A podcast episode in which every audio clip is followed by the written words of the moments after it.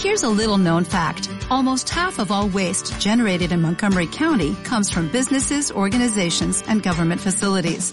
Reducing the amount of waste in your workplace will have a positive impact on our environment.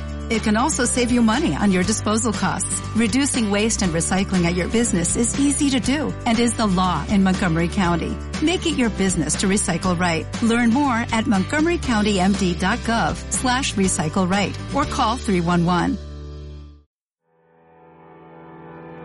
¿Tenés ganas de leer algo, pero ningún título te convence? ¿Querés conocer el mundo sin moverte de tu casa? ¿Te encanta nuestro podcast y un episodio semanal no es suficiente? Entonces te cuento que Días de Ruta también es un libro, con crónicas de viaje alrededor del mundo. Son 11 capítulos en 10 países y 4 continentes distintos que te van a hacer reír, emocionar, pensar y sentir que vos también podés formar parte del viaje. Podés conseguir Días de Ruta en Casa del Libro, Boutique del Libro, El Corte Inglés y FNAC. También podés comprar la versión digital en Amazon o visitar díasderuta.com y comprarlo directamente a través de nosotros. ¿Te gusta leer? ¿Te gusta viajar?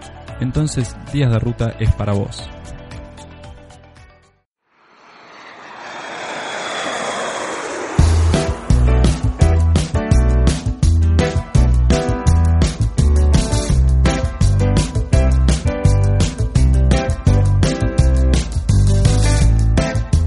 Bienvenido. Bienvenidos a Días de Ruta, un podcast de viajes hecho por viajeros, para viajeros o no tanto. Esta es la temporada 2, episodio 9. Yo soy Facundo Re y ya está sentado frente a mí en su sillón de pana rojo favorito, Manuel Rodríguez. Me encanta este sillón, la verdad muy lujoso. El estudio que tenemos, Facu, es impresionante. ¿eh? Sí, sí, tiene todas las comodidades, la verdad, con estos canjes que vos estuviste pegando últimamente. Eh, hablando de canjes, regalitos, tengo un regalo para hacerte que es muy bueno, Facu. Lo vi el otro día en las redes sociales y me gustó. Es para vos y para todos los ruteros que nos siguen. A ver.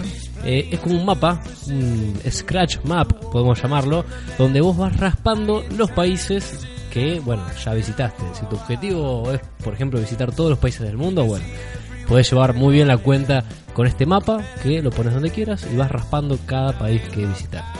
Bueno, cada uno después tiene su criterio. Apenas cruzas una frontera Claro. ya lo rascás. Bueno, no, no, no sé si corresponde. Hiciste una escala de dos horas. Claro, no, no sé, por lo menos entrar al país y estar un par de días. Cada uno sabrá cómo lo va completando. Pero bueno, después eh, podemos eh, ponerlo a la venta, Facu. Un proyecto para financiarnos un poquito más. Me encanta, me encanta. Además ya se viene Navidad, así que ya tengo algunas ideas sobre qué pedirle a Papá Noel.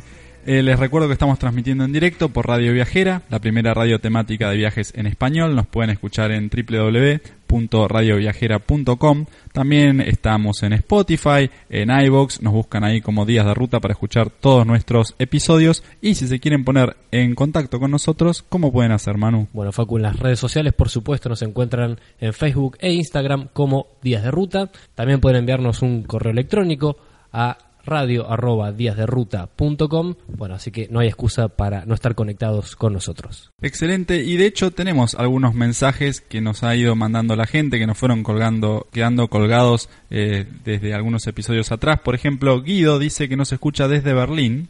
¿Qué tal? Bien. Dice, ya me escuché todos los podcasts, me faltaría el libro nomás. Bueno, vaya nomás, Se lo hacemos llegar, no hay problema. no hay problema. Eh, quería preguntarles si tienen para recomendar otros podcasts de viajes, especialmente del sudeste asiático. No, nosotros la competencia no, no le vamos a dar cabida. Hay otros, pero bueno, claramente este es el mejor. Pero no, hablando en serio, bueno, nosotros hicimos un episodio de Singapur en la primera temporada, lo podés buscar, Guido, o si no, bueno, en esta misma radio viajera hay un montón de podcasts de viajes, así que seguro que si te metes en la web vas a encontrar alguno que haya estado en el sudeste asiático. Y también nos escribió Juan y Discoli desde Rosario. Dice que los escucha en Spotify, están buenísimos los programas y nos recomienda un libro de Irlanda. Le Ah, gustó mucho el episodio de Irlanda. Nos recomienda un libro que se llama Paisanos de Tim Fanning y es sobre los irlandeses que lucharon en las guerras de independencia latinoamericanas. Muy bien, se suma a la lista de recomendaciones que hicimos para ese programa. En este episodio no va a haber apuntes del viajero, por una razón que ya les vamos a explicar por qué. serruchando el piso, me parece. Sí, de todas maneras, adelanto que Manu seguís cuarto en el ranking de argentinos más famosos. Estable. Para, para que la gente no se preocupe. No, la razón de que no haya puntos del viajero es que vamos a tener un invitado para hablar del país que nos toca hoy, que es Irán. Así que bueno, le vamos a hacer un poquito de tu tiempo para que nos cuente su experiencia. Bueno, por esta vez hacemos la excepción. Entonces ya nos vamos a meter nomás con el país que nos toca hoy, que es Irán. Eh, empezando por su ficha técnica, la superficie es de un millón y medio de kilómetros cuadrados, un tamaño parecido a México, tres veces más grande que España. La población es de 82 millones de habitantes, su capital es Teherán, con 9 millones de habitantes, el idioma oficial es el persa, la moneda de Irán es el rial, eh, limita con Pakistán, Afganistán, Turkmenistán, Azerbaiyán, Armenia, Irak y Turquía.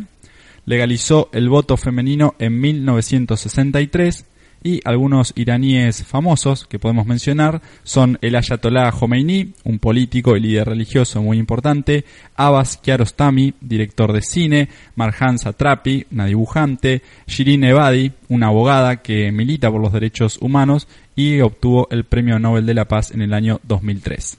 Para empezar un poco también a mencionar la historia de Irán, tenemos que entender que este país en sus orígenes se llamaba Persia.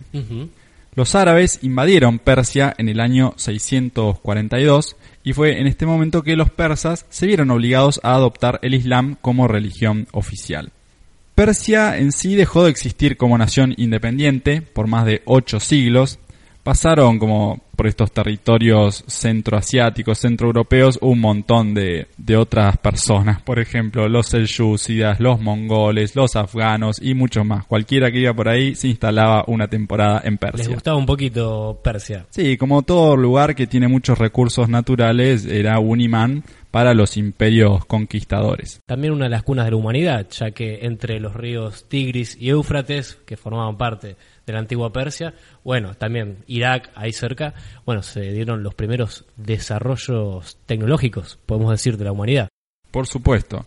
En el siglo XIV recién se restauró el imperio persa y más o menos en el siglo XIX empieza a estar en el radar europeo. Después, entre guerras mundiales, mejor dicho, es cuando los europeos empiezan a ver hacia esta zona. Entonces, en 1925, con el apoyo de los ingleses, cuando no, sube al poder un oficial del ejército llamado Reza Khan. Era un militar sin mucha formación, pero muy astuto, y con el apoyo de los ingleses, este hombre, Reza Khan, se autocoronó como nuevo Shah, que significa rey. El Shah, Reza, era un nacionalista que quería modernizar Irán, hacerlo más parecido a Occidente y de alguna manera seguir el ejemplo de Ataturk en Turquía, algo que ya vimos en el episodio que tocamos Turquía. Eh, Entre algunas de las cosas que hizo, por ejemplo, eh, mejoró las rutas, creó universidades, apoyó un poco la emancipación de la mujer, fue el hombre que le cambió el nombre al país, no se llamó más Persia, le puso Irán, Irán era un antiguo nombre del país de miles de miles de años atrás, que según este Shah Reza no tenía la connotación étnica de la palabra Persia, que hacía directa referencia a los persas, Bien. a una etnia en particular. Irán no tenía nada que ver con ninguna etnia. ¿Qué pasó? Estas reformas le generaron muchos enemigos. Por un lado, con los referentes islámicos, que eran muchos y muy poderosos en Irán o Persia, que no querían saber nada con que el país fuese laico. Bueno, el Shah Reza hizo lo que hace la mayoría de estos personajes en estos casos, persiguió y encarceló a los opositores, en este caso a los clérigos. No esperaba otra cosa. Por supuesto, pero también enojó a los británicos, esto ya fue un poquito más importante. Siempre porque- están metidos los británicos, che, es una historia recurrente. bueno, gracias a los británicos, Reza llegó al poder. Pero ¿qué pasó? Cuando ya fue el, el rey, el Shah, eh, sus reformas se empezaron a poner un poco nacionalistas y esto activó las alarmas en Londres. Por ejemplo, Reza quería nacionalizar muchas empresas inglesas como bancos y compañías de petróleo. Así que esto no gustó nada. Y la gota que rebalsó el vaso para Inglaterra fue la neutralidad de Irán en la Segunda Guerra Mundial, que encima no fue tal porque hubo medio un apoyo al bando nazi. Así que bueno, esto terminó de colmar la paciencia de los británicos, que enseguida obligaron a Reza a exiliarse en Sudáfrica y pusieron en el trono a su hijo, Mohammad, de solo 21 años y mucho más manipulable. Este Mohammad además fue todavía más represivo con sus opositores que el padre, avanzó con algunas de sus reformas, pero encarceló y ejecutó a muchísimos críticos de su gobierno. Su política económica además favoreció que la clase más cercana al poder se hiciera más rica y bueno, que se empobreciera la gran mayoría de la población.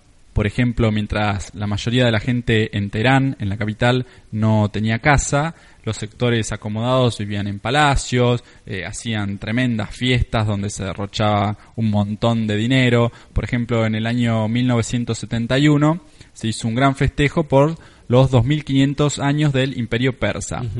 Se invitó a muchos eh, mandatarios extranjeros, a distintas personalidades de todo el mundo. Se gastó una fortuna. Un fiestón. Un fiestón, pero que fue totalmente obsceno para cómo vivía el común de la población. Mientras tanto, este nuevo Shah Mohammad aumentaba cada vez más su poder, eliminó el parlamento, incluso apoyó un golpe de Estado para sacar a su propio primer ministro rebelde, entre comillas, porque quiso nacionalizar también las empresas de petróleo, igual como había hecho el padre de Mohammad, y como no le gustó nada esto a Inglaterra y a Estados Unidos, el propio Shah hizo un golpe de Estado para deponer al primer ministro. Es una marcha atrás casi total con el intento de democratización y aperturismo original de, de este país. Sí, prácticamente así. Esta situación eh, terminó de estallar en el año 1978, cuando la gente salió a la calle, una revuelta popular, y obligó al Shah a exiliarse, y los estadounidenses, incluso junto con los ingleses, tuvieron que abandonar el país porque eran perseguidos. Entre los opositores, bueno, había un amplio espectro de gente, como siempre, estudiantes, trabajadores, comunistas, islamistas, mujeres, de todo.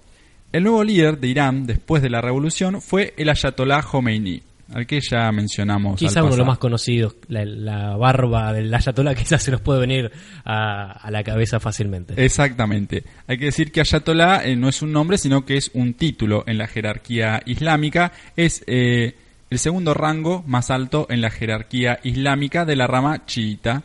Porque, bueno, sabemos que el Islam tiene dos ramas, los chiitas y los suníes. En Irán son mayoría los chiitas. Bueno, Khomeini se había tenido que exiliar algunos años antes en Francia por sus críticas al Shah, justamente, y retornó a Irán después de la revolución para hacerse cargo del país. Lo que él hizo fue establecer una república islámica con un presidente electo cada cuatro años, pero él, por las dudas, se autoproclamó líder supremo de Irán, cosa que, por supuesto, no estaba sujeta a elecciones. Era un cargo para toda la vida. Su gobierno también terminó con la occidentalización que había empezado el antiguo Shah Reza. Siguió persiguiendo a los opositores, aunque en este caso, bueno, eran otros opositores, pero opositores al fin.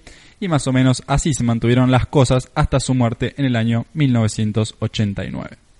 Con esto cerramos un poco la historia de Irán, también cerramos el primer bloque de Días de Ruta. Vamos a escuchar una canción de este país de Medio Oriente y ya volvemos.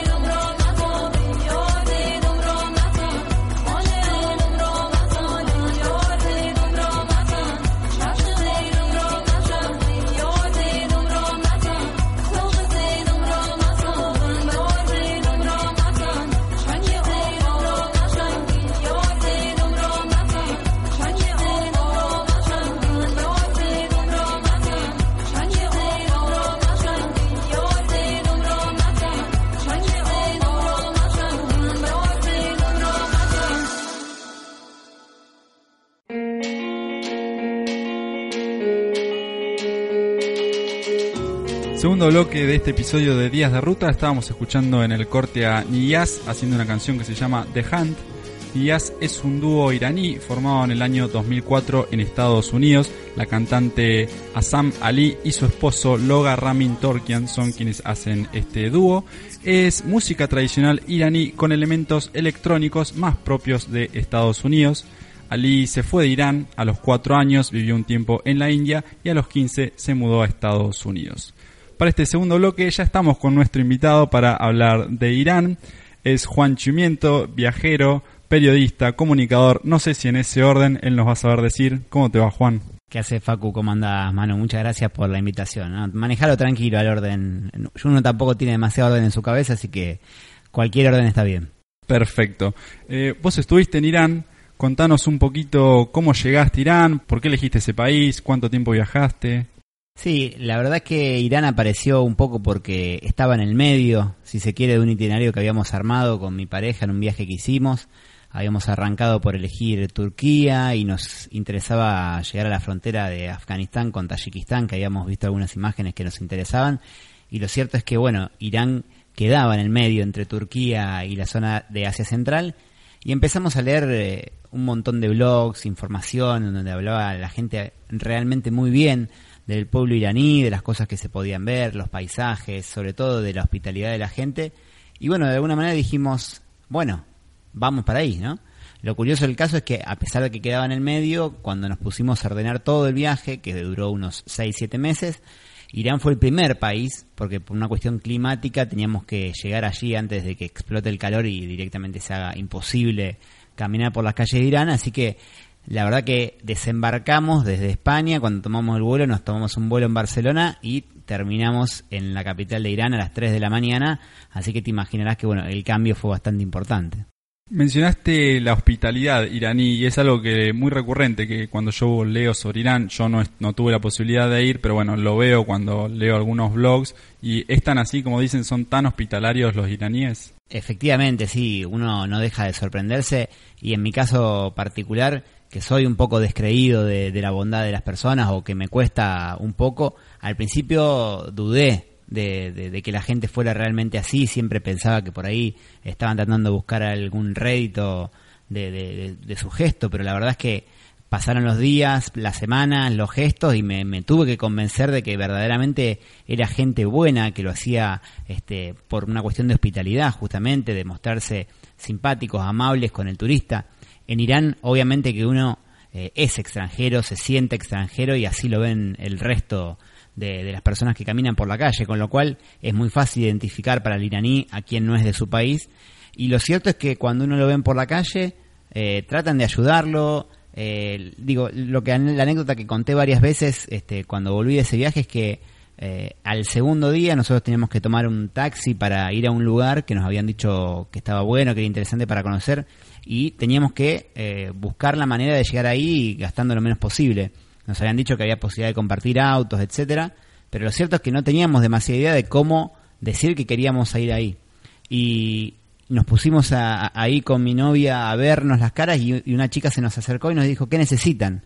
O, ¿do you need help? Así en inglés, obviamente, si necesitamos ayuda, le explicamos en inglés y la chica nos, después de decirnos cómo teníamos que hacer, nos dejó su número de teléfono y nos dijo cualquier cosa que ustedes necesiten, me llaman o me mandan un mensaje, lo que ustedes necesiten. Y nos anotó su número de teléfono a esa persona no nos comunicamos, pero esa misma actitud se repitió varias veces y una de las veces eh, se dio que le escribimos por la tarde a una persona para, preguntarle cómo llegar a cierto lugar y nos preguntó, ¿a dónde están? Los voy a buscar. Y nos vino a buscar y nos llevó a ese lugar eh, y cuando nos, nos, llevó a ese lugar nos dejó, no es que se quedó porque no tenía nada que hacer de su vida y bueno, le surgió un plan, no, no, dejó lo que estaba haciendo, nos llevó a ese lugar y volvió a hacer lo que estaba haciendo. Y así se repitió muchísimas veces a lo largo de más de 30 días que estuve en Irán. Y siempre sin pedir nada a cambio, increíble. Absolutamente, ¿no? Porque uno ha tenido la posibilidad de recorrer otros lugares, por decir este Cuba, que en la zona de La Habana es muy frecuente que, bueno, por la intromisión del turismo, que ya lleva varios años allí, los habitantes de la isla terminan pidiéndole algo al turista o, o, bueno, buscando la manera de engañar al turista. No siempre, digo, el pueblo cubano es un pueblo muy amable también, pero se da con mayor asiduidad y en este caso para nada, nunca se nos, se nos presentó esta, esta situación. Sí, entiendo lo que decís. ¿Y cómo está el tema del turismo en Irán? Vos estuviste 30 días, imagino que en varios lugares diferentes. ¿Te cruzaste con muchos turistas o en general estaban medio solos? No, en general estábamos medio solos, salvo en algunas ciudades puntuales donde hay atracciones turísticas. Se nota que el gobierno ha puesto dinero y lo que se ve son algunos turistas mochileros perdidos, muy pocos, y algunos grupos de turistas extranjeros europeos de avanzada edad, estos grupos que salen y ya se recorrieron el mundo entero seguramente, y bueno, bueno, a ver qué pasa, vamos, vamos ahí, y se dan para Irán. Eh, no es, eh, el turismo no está muy desarrollado, no hay gran cantidad de hoteles, pero hay lugares, se puede ir y además para el turista, eh, para el, a ver, no es un turismo fácil, vamos a decir la verdad, pero para aquel que ya ha viajado y conoce más o menos algunas reglas básicas, es un país muy sencillo de recorrer, tiene muchas autopistas, hay terminales de ómnibus en todas las ciudades, están muy conectadas y la verdad que más allá de que no está preparada para el turista, eh, la verdad que se hace muy fácil viajar por Irán. Es muy interesante esto que dice Juan, porque por ahí las diferencias culturales, las diferencias idiomáticas, hacen que uno no piense en Irán como un país de, fácil acceso o muy visitable. Pero bueno, vemos que la hospitalidad y, también, obviamente, eh, la apuesta del gobierno se ve iraní para el turismo es importante y bueno, invita un poco a conocer el, país. En cuanto, por ejemplo, a, a, los códigos culturales, por ahí tuvieron algún encontronazo o algún algo que no debían hacer en ese momento, algo que les marcaron como esto no Estoy pensando sobre todo, por ejemplo, ya que viajaste con tu pareja, en el tema de la vestimenta, por ejemplo, o algo por el estilo. A ver, con respecto al tema vestimenta, efectivamente las mujeres tienen que taparse completa, salvo la cara, eh, tienen que vestir un pañuelo de forma obligatoria que se llama hijab, que les cubre el pelo en su gran mayoría, y obviamente no mostrar más allá de las manos y, un poquito de los tobillos, no puede mostrar más nada. Eh, de todas formas, eso lo sabíamos de antemano, con lo cual tomamos los recaudos necesarios y por ahí cuando a mi pareja se le volaba el pañuelo porque por ahí no la tenía tan clara para atárselo, las mujeres se lo marcaban, y, pero siempre de manera muy amable, nunca de modo agresivo.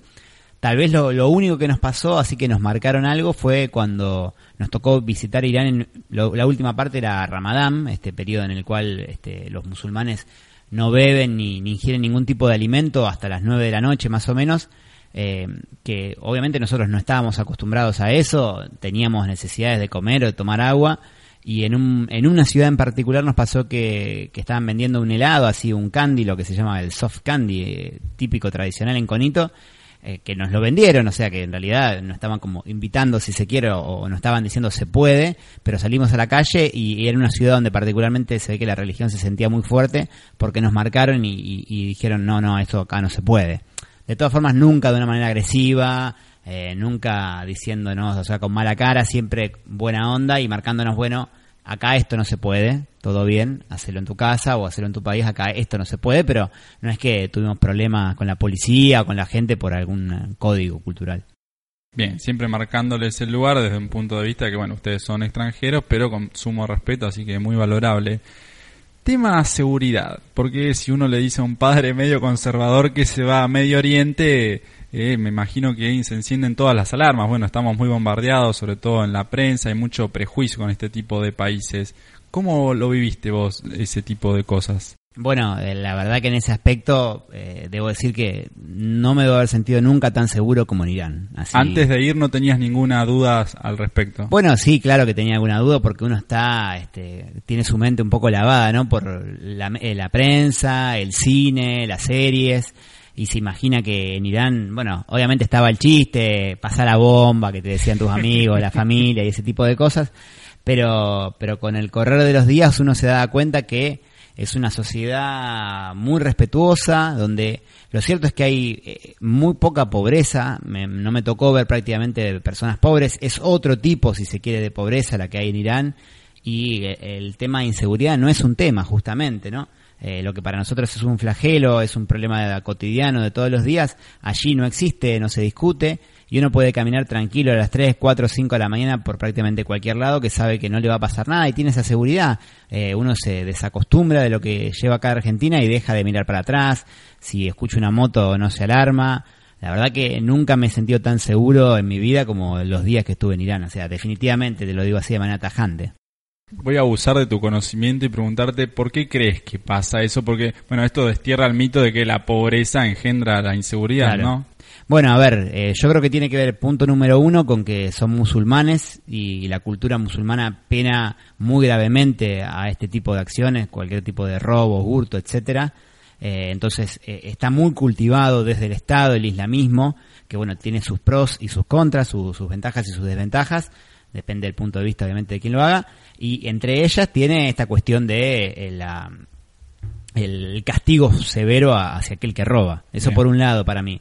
Por otro, eh, creo, a ver, estuve 30 días en Irán, tampoco es que hice una, un, avistaje epistemológico, este, no epistemológico, digamos, un antropológico sobre el lugar, eh, y lo cierto es que yo no vi droga, por ejemplo, que, la droga es un punto importante de entrada para lo que tiene que ver con los robos y, demás hechos de esa naturaleza. Con lo cual, para mí, esas dos cuestiones, la cuestión de la religión y la, la no permisividad ante la droga, eh, son los dos principales factores que hacen que no haya inseguridad en el país. Perfecto. Y en cuanto al rol de la mujer, vos cómo lo viste? Ya mencionaste que bueno, tienen que usar el hijab, pero más allá de eso, se ven insertadas en la sociedad, se ven mujeres trabajadoras, por ejemplo, no sé, manejando, ese tipo de cosas. Sí, bueno, estando allá, por ahí uno no se daba cuenta, pero leyendo artículos este, de analistas internacionales, eh, se decía que Irán, la mujer iraní era mirada con envidia por la mujer del resto de los países musulmanes y un poco a partir de, que uno ve eso lo fue comprobando. Si bien obviamente, tal vez comparado con algunas sociedades occidentales, la mujer tiene un rol este, más secundario, eh, he visto mujeres manejando transportes públicos en Irán, como de alguna manera eso te marca eh, el rol que tiene la mujer. Pero bueno, a ver, en las mezquitas las mujeres tienen su entrada y los hombres la principal. Está claro que la mujer tiene un rol eh, más secundario que el, que el hombre, pero me parece que al lado o el contexto de los países islámicos, la mujer iraní está a un grado más avanzado, más cerca, si se quiere, de lo occidental en ese sentido. Pero, repito, sí, la mujer tiene que cubrirse totalmente, los hombres tienen eh, la posibilidad de, de, usar este, mangas cortas, las mujeres no. Eh, bueno, hay una serie de cuestiones donde los hombres siguen teniendo ventaja por sobre las mujeres, sí. Y yendo a las motivaciones para visitar Irán, por ahí me imagino que nos puede interesar mucho lo cultural, apreciar cómo viven ellos, cómo se vive el islamismo, pero no sé, te tocó visitar un Irán quizás más rural, más natural, destacarías más lo urbano, eh, ¿en qué te centrarías como eh, decís, vayan a Irán por esto, por esto y por esto? Sí, a ver, eh, obviamente que la cuestión cultural para mí es lo número uno, la cuestión humana que mencionamos antes, esta cuestión de la hospitalidad también es un factor a tener en cuenta. Y en lo que tiene que ver con el factor natural, Irán es un país que, salvo mar, que sí lo tiene, pero no lo aprovechan como lo conocemos nosotros con playas y ese tipo de cosas, después eh, tiene, tiene desiertos, tiene bosques, eh, tiene obviamente un montón de, ruralidad. Eh, desde mi punto de vista, lo, una de las cuestiones destacadas puede ser este, la visita a ciudades que tienen más de 2.000 años y ciudades que se han mantenido como pueblo en realidad, o sea, pueblos antiquísimos eh, enclavados en la montaña que uno no, no entiende cómo es que están ahí. Por ejemplo, había una ciudad, un pueblito muy chiquito llamado Mazulé, donde las casas, o sea, los techos de las casas funcionan como pisos de los niveles superiores. Es como una ciudad sobre la ladera de una montaña que está armada como, eh, como si fuera una cascada, por así decirlo, una cascada de casas muy chiquito donde se puede recorrer, donde tiene también un río allí y una montaña del otro lado, o sea, muy, muy atractivo, o, o pueblitos enclavados directamente como si fuera la Capadocia turca, pero bueno, donde hay casas, o sea, casas cueva, eh, donde la gente vive ahí, eh, también la posibilidad de, recorrer, también lo, urbano y los monumentos arquitectónicos, cómo están mantenidos, las mezquitas que por su dimensión a uno no le dejan de llamar la atención. Yo creo que hay como un variopinto de, atractivos que hacen de Irán un destino, este, la verdad, imperdible. Insisto con esto de que tal vez para el público masivo puede no resultar fácil recorrer Irán porque bueno no tiene restaurantes donde las, cartas están en inglés no hay tanta variedad de hoteles pero para aquel que, que va por un turismo más de aventura o de descubrimiento cultural la verdad que es un destino fascinante Claro, justo a eso iba mi próxima pregunta, porque vos habías dicho que hay que tener cierta experiencia como viajero para poder viajar a Irán. Bueno, ahora ampliaste un poco más porque no hay por ahí tantos lugares para comer. ¿Cómo te manejas con el tema del idioma? Por ejemplo, ¿encontrás gente que habla inglés? ¿Es relativamente fácil, más o menos? ¿Cómo te moves de una ciudad a otra? Sí, a ver, eh, eh, inglés, hay gente que habla inglés prácticamente como cualquier lugar del mundo, no es una cosa súper masiva, pero era relativamente fácil de encontrar, sobre todo en la gente joven. Es una sociedad muy avanzada la iraní, ¿eh? para que quede claro, o sea, es una potencia Irán, eh, no es un país chiquito, tiene 80 millones de habitantes, tiene eh, tecnología comunicacionalmente hablando, yo tenía mejor velocidad de internet que la que tengo acá en Argentina, por decirte, ¿no? Y, mm, volviendo a, a, lo que me preguntabas recién, este, mm, a ver, ¿cómo nos manejamos? Uno va curtiéndose en este tipo de viajes y ya desarrolla un lenguaje de señas muy amplio que le sirven para, para comunicarse prácticamente en cualquier lugar del mundo. Entonces, eh, cuando no podíamos hablar en inglés con alguien, nos la rebuscamos a través de señas o a través de un cuaderno con papel y lápiz para, para decirle lo que nosotros, a dónde queríamos ir o qué queríamos comer. Eh, la verdad que nunca fue un problema mayúsculo. Y de todas formas, hoy está la posibilidad de tener a mano el traductor de Google, que siempre ayuda. Eh, más allá de que, a ver, el idioma persa, que es el idioma que se usa en Irán, que es muy parecido, parecido al arábico, no igual, pero parecido en cuanto a, sus letras, eh, es absolutamente inentendible para nosotros, pero de alguna manera uno ya se va haciendo alguna idea y sabe cómo tiene que manejarse. Sí, pero fácilmente con el lenguaje de señas, que es un lenguaje universal, uno se puede comunicar. Por eso también digo, eh, es para gente que ya lo ha desarrollado ese Claro. lenguaje, ¿no? Este, por ahí podría ser muy violento si uno de buenas a primeras se manda a Irán, tal vez conviene algún entrenamiento previo. Claro, veraneaste toda tu vida en Mar del Plata y después en viejita, Irán. el verano que viene nos vamos a Irán. Y si no, no, no, Claro. puede, ser- puede llegar a ser un poco peligroso, no porque le pueda pasar algo a uno, ¿no? Pero por ahí se puede frustrar, se puede asustar. Yéndolo a lo más importante, ¿es barato? ¿Es caro? ¿Cómo, cómo te manejas con el tema de, de- de la moneda, el cambio? Sabemos que para nosotros los argentinos, bueno, suele cambiar demasiado el Sí. tema de la paridad con otras monedas. Pero bueno, en, en términos generales. ¿cómo No, es? en términos generales es un país barato, es, es un país económico, eh, al que le al que le gusta hacer couchsurfing es un país donde está muy extendido la, la cultura del couchsurfing. Nosotros hicimos prácticamente en todas las ciudades esto eh, y nos abrieron las puertas en un montón de lugares, diferentes tipos de, de familias. Eh, lo que es comida se puede comer muy barato. El transporte, al ser un país petrolero, también es, es muy económico. Así que, a ver, ahí tenemos alojamiento, comida y transporte, que son los tres principales ítems de cualquier viaje, que son económicos. Sí, definitivamente es, es un país económico, Irán. Sí, sí, sin duda. Vos sabés que yo estuve en Egipto y era también un país muy económico, pero eh, siempre como que había un extra para todo. Había, me, pedí- me tomaba un taxi, me pedía una propina. Me, me bajaban la mochila de un lado, me pedían una propina. Me- iba a un museo, me pedían una propina. ¿En esto Irán eh, lo copia de alguna manera o nada no. que ver? No, yo no fui a Egipto, pero por lo que he leído, bueno, es un país que además tiene una tradición turística muy importante, Claro. donde la gente local, bueno, ha desarrollado un montón de artimañas, si se quiere, para quitarle hasta lo que no tiene al turista. En este caso, eh, no creo que sea exclusivamente por eso, ¿no? Pero en Irán, como no hay una cultura del turismo muy extendido, eh, bueno, no, no, no se ve ese tipo de actitudes para nada. Nunca, no recuerdo que me hayan pedido dinero en la calle o, o por hacer un trabajo extra, por decirte. Claro, como no viven del turismo, no necesariamente tienen que abalanzarse encima de cualquier Exacto, turista sí, que sí. ven. No, no, eh, el, eh, Irán no, no conozco las estadísticas económicas, pero me parece un país sumamente pujante, con mucha industria, eh, mucho estudiante de ingeniería, o sea, eso me sorprendió porque con la mayoría de los que nos alojamos eran estudiantes de ingeniería, eh, con lo cual uno cuando ve tantos ingenieros, indudablemente, y se quedan trabajando en el país es porque hay, hay mucho trabajo de industria y de ingeniero, que es uno de los trabajos que mejor cobran todo alrededor de todo el mundo, con lo cual es un país pujante que no necesita vivir de turismo. Bien, ya hablamos de cómo percibimos nosotros a Irán, al menos desde el desconocimiento. Te quiero preguntar cómo nos perciben ellos a nosotros, a nosotros en tanto occidente, podríamos llamar. Sí, a ver, tal vez no tengo una respuesta para eso. Sí te, te puedo contar que de Argentina conocen mucho. eh, me sorprendí. Yo en su momento, después de viajar por Irán, publiqué una lista de nombres que la gente eh, me devolvía cuando le, le decía que era de Argentina. Obviamente Messi, Maradona, que son los más comunes, pero Sí. me llegaron a decir hasta Juan Snyder, que es un jugador que, que jugó en la selección argentina, pero no tuvo gran trascendencia. Me hablaba, bueno, Aymar, Riquelme, Verón, me han nombrado, y después por fuera del fútbol, eh, eh, me nombraron a Evita, me nombraron al Che, me nombraron a Perón, me llegaron a nombrar a Kirchner también en alguna, en alguna ocasión. Eh, es un pueblo, desde mi punto de vista, muy educado, muy instruido. Y, en ese punto, bueno, Argentina ha tenido algunos personajes célebres a lo largo de la historia y claro está que por el deporte eh, es muy conocido. Eh, Argentina además eh, le ganó en el 2014 1 a 0 a Irán, entonces estaba muy presente todavía esa anécdota cuando, cuando yo fui. ¿Y cómo le ganó? Sobre la hora. Sobre la hora, sí, sí.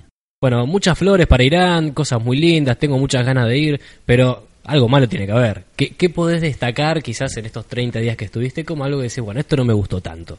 Eh, a ver, la verdad es que se me hace difícil, se me hace difícil contar algo malo porque la experiencia fue realmente buena. Lo único tal vez que, puedo contar como experiencia negativa eh, fue cuando nos tocó ir a la parte del Kurdistán, que es una provincia que se llama así, Kurdistán, donde habita población kurda. Y bueno, nos animamos, ya estábamos cancheros y dijimos, bueno, vamos a dedo esta vez. ¿eh?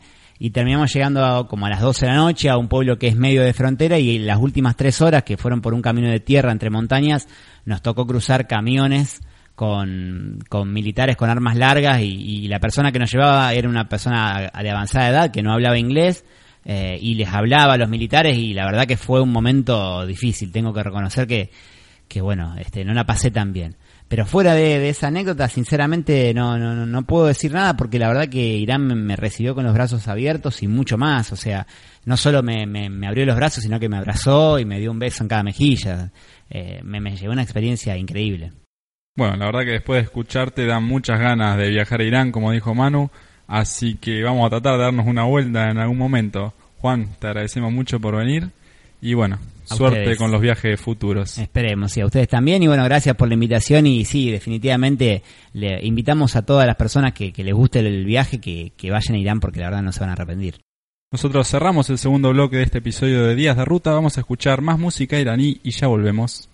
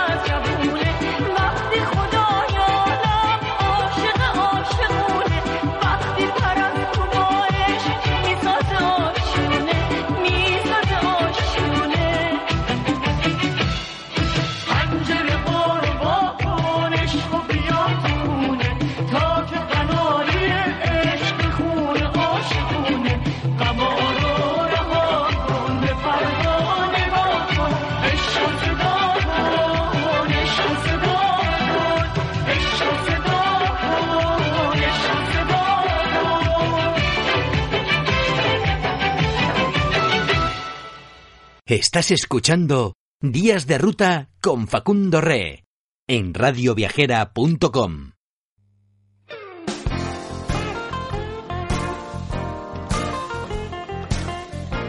Tercer bloque de este episodio de Días de Ruta, estábamos escuchando a Lloré Solati haciendo una canción que se llama Panjereja.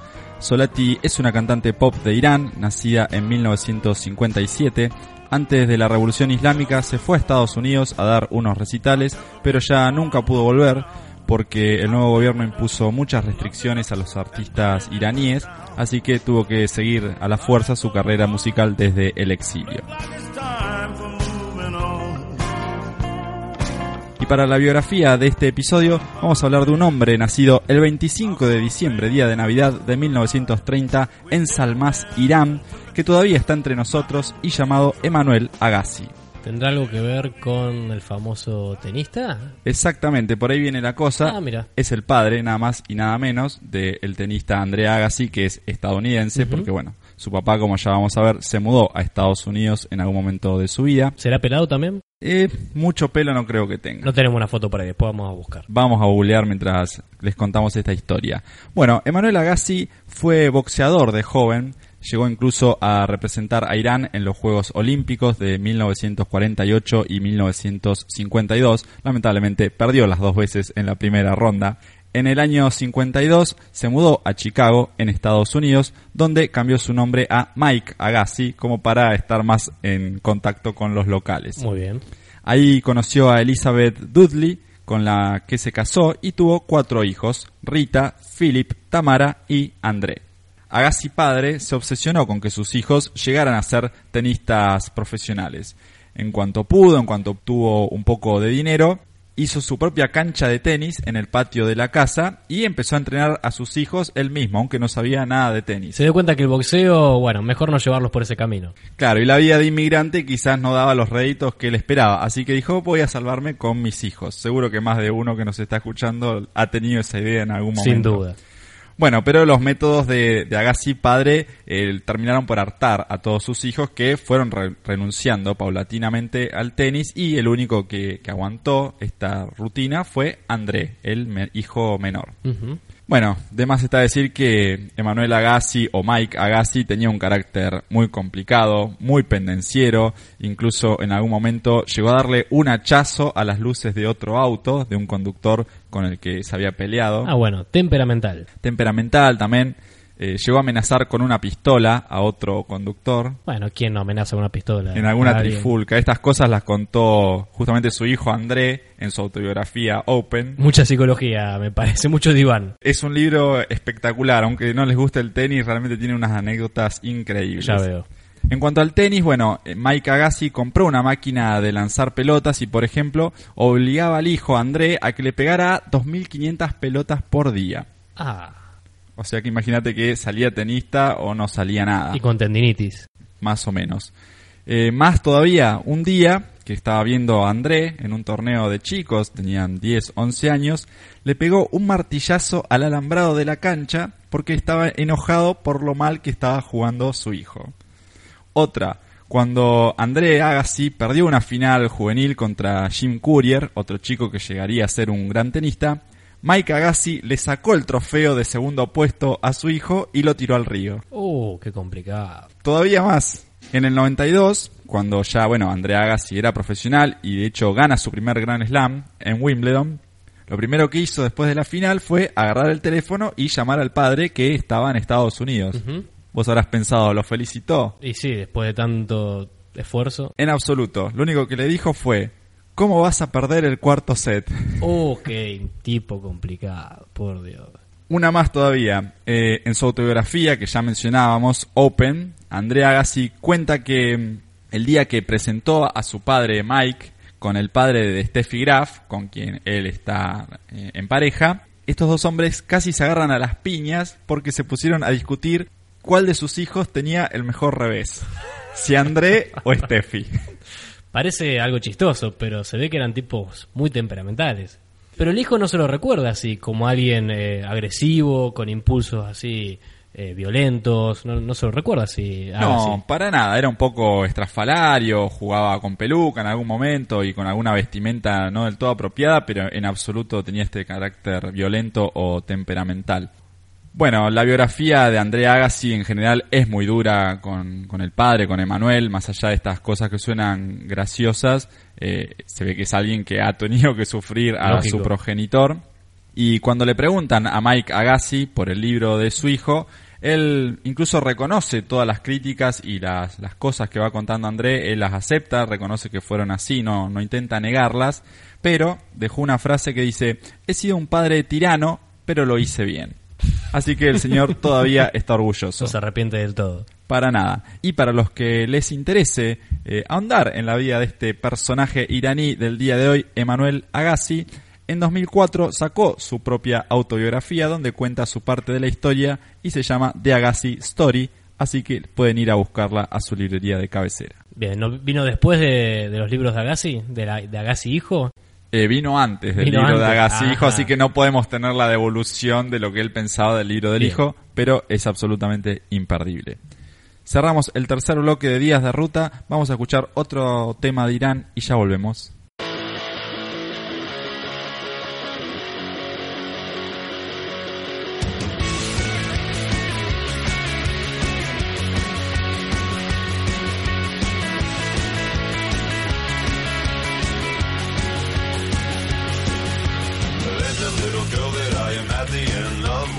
Only 17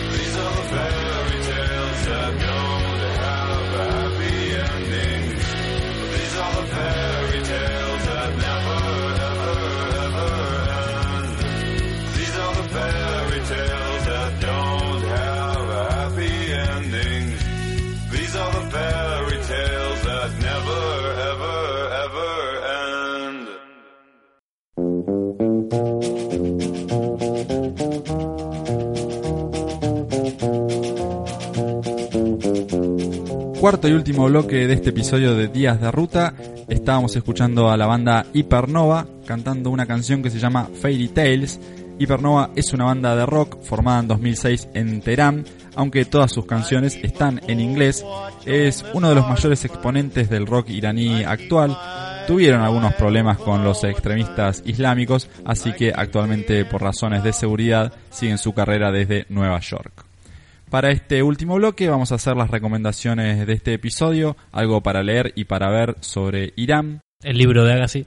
El libro de Agassi ahí arriba, primero absoluto. Y también tenemos una película llamada Furuyande, se traduce como el vendedor. Bueno, en Latinoamérica le pusieron el cliente. Es raro un poco ahí la relación. Como siempre, algo que todavía no entiendo.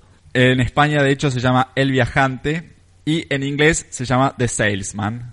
Así que bueno, de alguna de estas formas la van a encontrar. Es una película del año 2016 dirigida por Asghar Farhadi, que en el año 2018 hizo una película española, todos lo saben, con Ricardo Darín, Penélope Cruz, también Javier Bardem.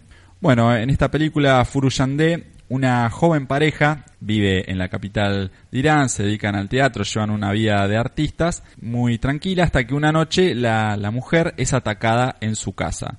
No se ve muy bien lo que pasó, pero vemos que la encuentran a la mañana siguiente con una herida en la cabeza y signos de haber sido abusada sexualmente, aunque esto nunca queda explícito en la película, pero es algo que va sobrevolando de alguna manera a los personajes. De hecho, el drama de la película no pasa tanto por buscar al culpable, sino por la reacción de su marido, que no se preocupa demasiado por entender eh, qué le está pasando o cómo quedó después del ataque, sino que se obsesiona con vengarse y de alguna manera con lavar su propio honor.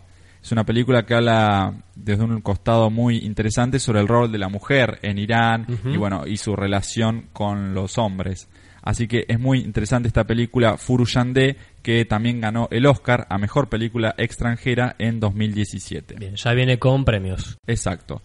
También tenemos una historieta para recomendar. Esto alguna vez cuando hablamos de Canadá creo que recomendamos una historieta. En este caso se llama Persepolis. Es una historieta de la iraní Marjan Satrapi, a la que ya mencionamos cuando hablamos de los iraníes famosos. Eh, la historieta se publicó en Francia entre los años 2000 y 2003. Es una historieta autobiográfica porque Satrapi va dibujando los principales momentos de su vida, nos cuenta de su infancia en Teherán, durante la época de la revolución islámica, vemos desde su punto de vista cómo se fueron produciendo muchos cambios en Irán. Eh, Satrapi pertenecía a una familia de clase alta, tuvo una educación occidental, así que si bien al principio apoyaba a la revolución, porque bueno, no querían para nada al ya corrupto que estaba antes, terminaron después desencantándose cuando llegaron los islamistas al poder. Después, bueno, en otros capítulos vemos eh, su vida en Europa como inmigrante, porque en algún momento se fue de Irán, y vemos lo interesante que en esto es que tampoco encajaba en Europa. Como no encajaba en Irán por ser demasiado occidental, no encajaba en Europa por ser demasiado islamista. No de encontraba su lugar en el mundo. Exactamente, así que es muy interesante los dos puntos de vista.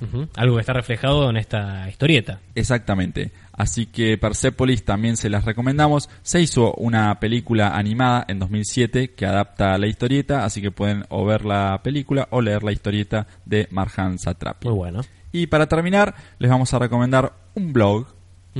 Se llama Irán y Volverán. Es el blog de un hombre español que se fue hace algunos años a vivir y a trabajar en Irán. Está un poco desactualizado, pero tiene muchos artículos y es muy interesante porque, bueno, muestra la mirada de un extranjero sobre las costumbres locales, sobre los viajes dentro de Irán, otra visión también sobre los asuntos políticos del país, eh, más desde adentro y no tanta opinión desde afuera como estamos acostumbrados a ver. Así que este blog Irán y volverán es realmente muy interesante. Además es curioso porque los blogs son muy populares en Irán, como los medios de comunicación tradicionales están bastante controlados por el gobierno, han ido surgiendo muchos blogs, muchos lugares en Internet donde la gente trata de informarse desde otro costado con mayor libertad. Así que hay muchísimos blogs en Irán. Bien, muy bueno. Completa la paleta de, ofertas para bueno, conocer un poquito más de Irán desde otro lugar. Tal cual. Con esto nosotros llegamos al final de este episodio número 9 de la segunda temporada de Días de Ruta. Ya pasó Irán, seguiremos viajando el episodio que viene por algún otro lugar del mundo. Mi nombre es Facundo Re, Manuel Rodríguez, gracias por venir. Nos reencontramos el próximo episodio.